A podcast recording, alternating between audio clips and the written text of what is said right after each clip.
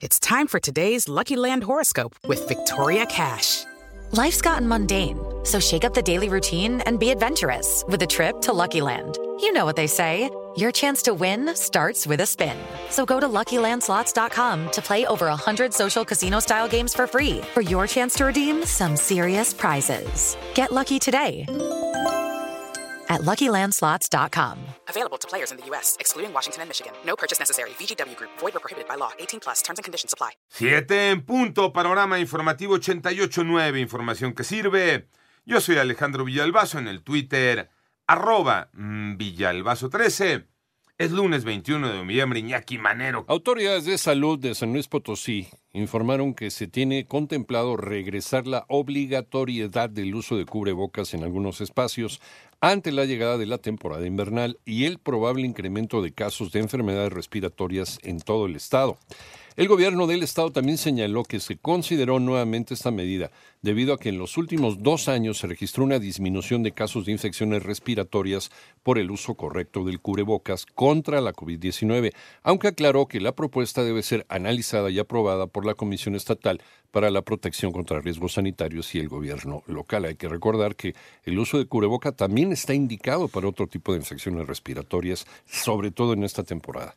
En el panorama nacional, este fin de semana se registró la octava muerte causada por meningitis aséptica por hongo en, la ciudad de Durango, con lo que la cifra de casos se mantiene en 57 en total. Y la Fiscalía de Aguascalientes informó que una parvada o algún objeto extraño pudo causar la caída del helicóptero donde murió el secretario de Seguridad Pública Estatal y cinco personas más, a pesar de los testigos que refieren otra cosa. En tanto, el gobierno de Ciudad de México anunció que el alcoholímetro eh, comenzará a operar las 24 horas del día a partir del primero de diciembre con motivo de las fiestas de fin de año y concluirá hasta el 8 de enero de 2023.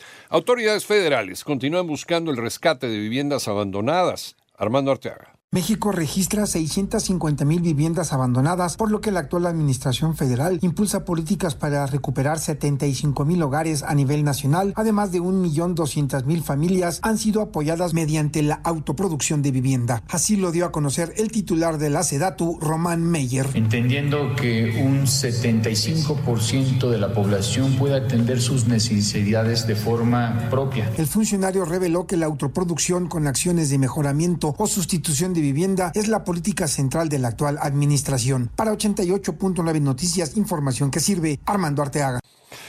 Las 7 de la mañana con 5 minutos en el eh, panorama eh, internacional, la madrugada del domingo, un sujeto armado disparó dentro de un club nocturno en la ciudad de Colorado Springs, en los Estados Unidos, y dejó un saldo de 5 personas fallecidas y al menos 18 personas lesionadas. Además, murió a los 94 años Eve de Bonafini, presidenta cofundadora del movimiento Madres de Plaza de Mayo, organización de madres de detenidos desaparecidos entre 1976 y 1983 durante los gorilatos, durante las dictaduras militares en Argentina. Y la actriz iraní Henjame Ghaziani fue detenida horas después de compartir un video en redes sociales en el que aparece sin velo en medio de las protestas que sacuden Irán. Hoy, cuando menos 56 personas murieron, cerca de 700 resultaron lesionadas tras registrarse un sismo magnitud 5.6 en la provincia de Java Occidental, esto es en Indonesia.